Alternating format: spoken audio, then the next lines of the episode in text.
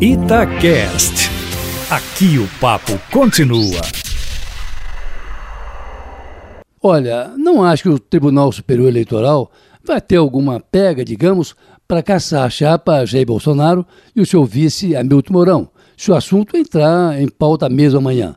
Pela mesma forma que o Ministério Público pede a cassação da chapa, isto é, que a ação dos hackers perturbou o processo eleitoral no ano passado, imagine a perturbação do ambiente político agora, com a chapa indo para o seu primeiro ano, apesar de, evidentemente, que a ação dos hackers tenha se mexido com o tabuleiro da sucessão, e não só nesse grupo das Mulheres Unidas contra Bolsonaro, com mais de um milhão de seguidores, mas também aqueles mais de 10 milhões de disparos a favor da chapa final vitoriosa, como admite o próprio WhatsApp.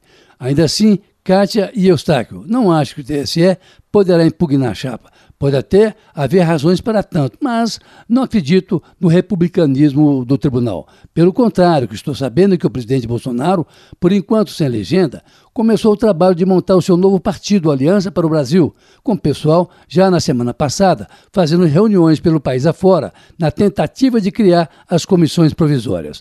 O que mostra que Bolsonaro não está levando a sério esse julgamento do TSE. O que pode acontecer amanhã é uma coisa curiosa. Bolsonaro, que não acredita no voto digital, tanto que está pedindo também o voto impresso, quer agora que o TSE autorize a inscrição digital de seus novos correligionários, isto é, que a filiação seja apenas digital, sem necessidade de os novos filiados irem ao cartório, o que não deixa de ser uma contradição.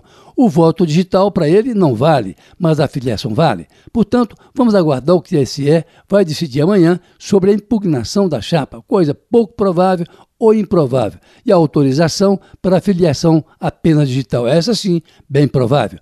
Curioso o que está acontecendo no Uruguai. Com a disputa da eleição de ontem praticamente empatada entre esquerda e direita, o Tribunal Eleitoral de lá deve divulgar o resultado oficial na quarta ou quinta-feira, para não cometer enganos, como que provocou, por exemplo, o golpe contra Evo Morales na Bolívia. A boca de urna feita por quatro jornais mostrou uma possível vitória da esquerda por dois pontos de diferença, um outro com um ponto para os candidatos da direita e outros dois apontaram empate.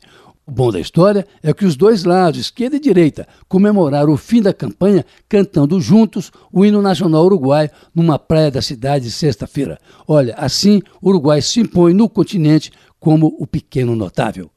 Carlos Neberg, para a Rádio Tatiaia.